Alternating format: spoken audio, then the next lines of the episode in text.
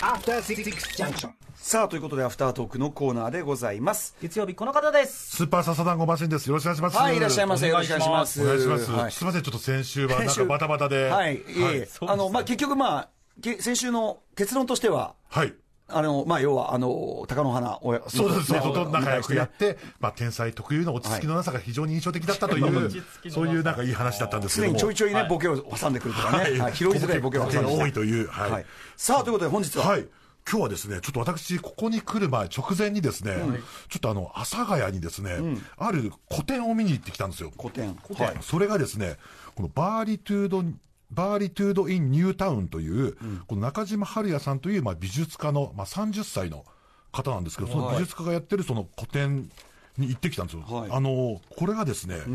あのー要は、ニュータウンの街中で、延々とその路上プロレスというものをこれ繰り広げる映像作品がただギャラリーにひたすらそれが映し出されているという個展でして、え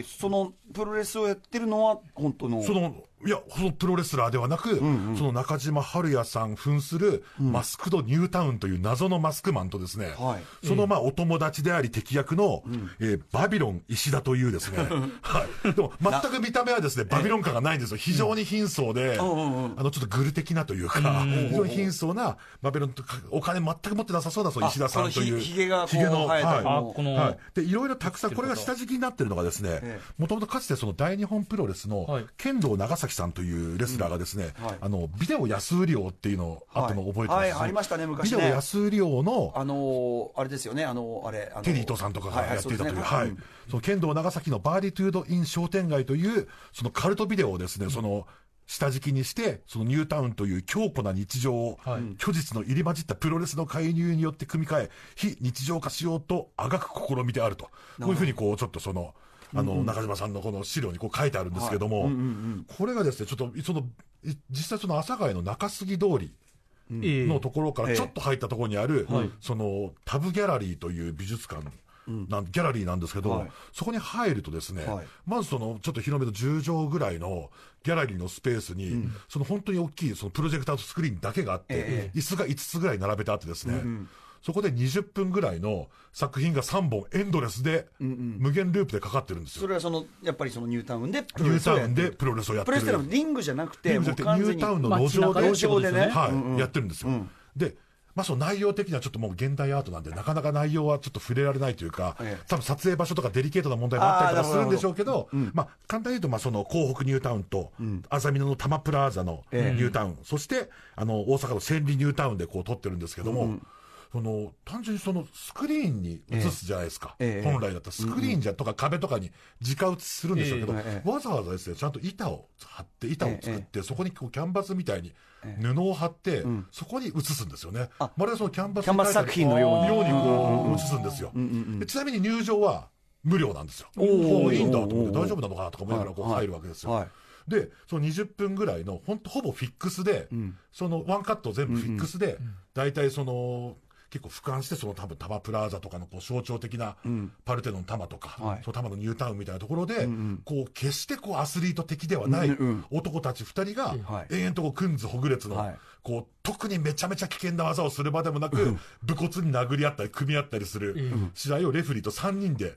同じ3人が3作品、毎試合勝ち負けがついて、はいはい。3作品延々と流れてるんですけど、なんかそれも全部綺麗に撮れてて、はい。決してかっこいい人たちがええ。不格、あの、金星を取れたレスラーが戦ってるわけでもなく、はいはい。まあ不格好な正直まあ学生プロレスラーのような選手たちが戦ってるだけなんですけども、なんかこうグイグイ見ちゃうというか、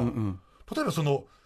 その路上プロレスとかってこう日常の商店街とかでええプロレスをやることで非日常的な空間を演出するじゃないですか。うん。まあ、まあね、人が行き交ってたりして、はい、するじゃないですか、そういう人たちがキーの目で見たりとか、だけどそれはひたすらこう俯瞰してる映像で、はい。あの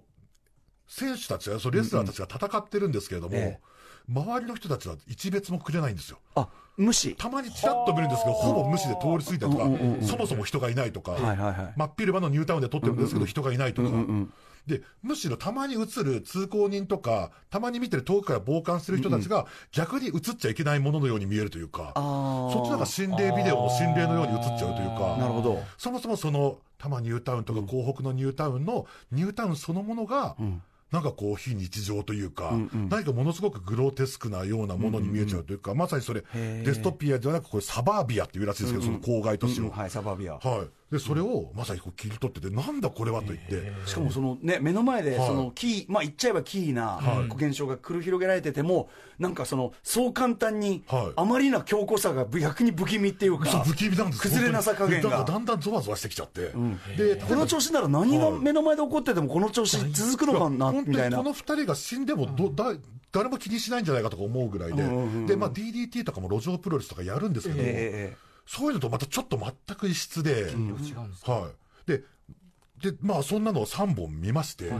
で、とで、表に、こう、また出るんですよね、はい。で、入り口の方に行くと、受付の方に行くとですね、先ほどその、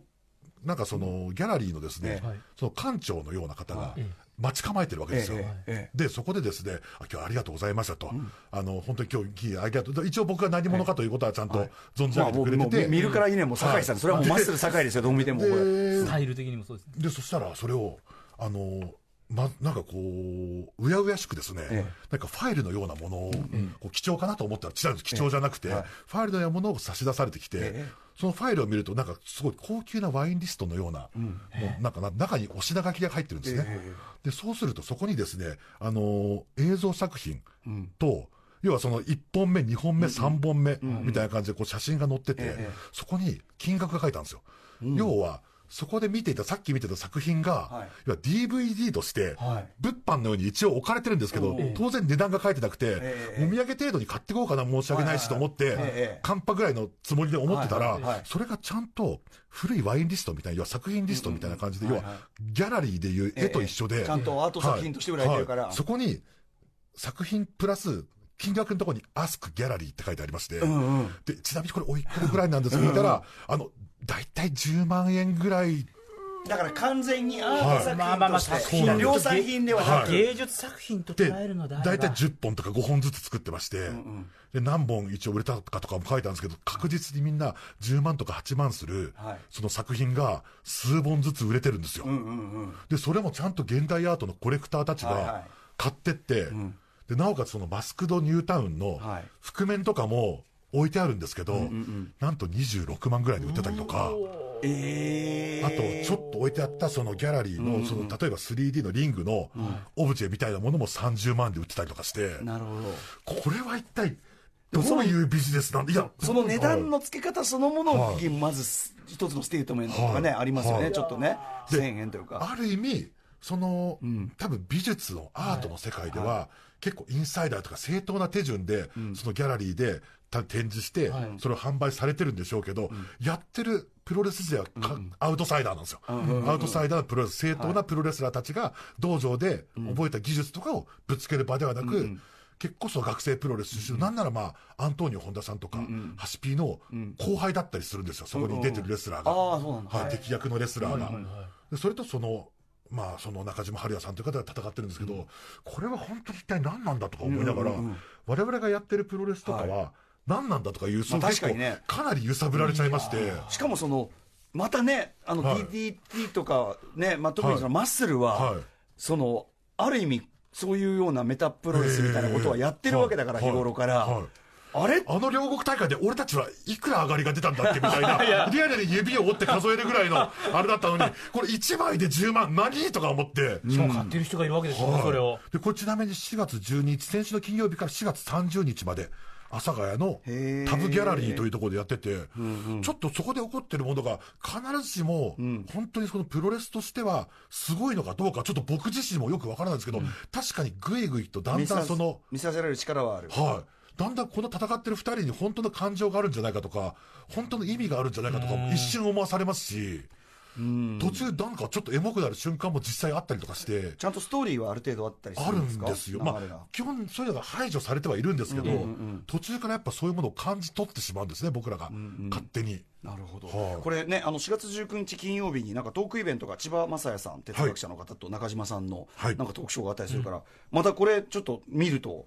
ね、どういう、はい。どういう話っていうか、どはい、うい。うちょっと、もしでその見た人がいたら、逆に、当然今日行っても、お客さん僕一人しはいはかいなくてですね、逆に見た人の感想、すちょっとこれ、ごい聞きたいです。あアートロックで報告聞きたいぐらいですね。これね。はい。はい。えーサダムマシンさん、ありがとうございました。ありがとうございました。小崎君もお疲れ様でした。After Six Junction.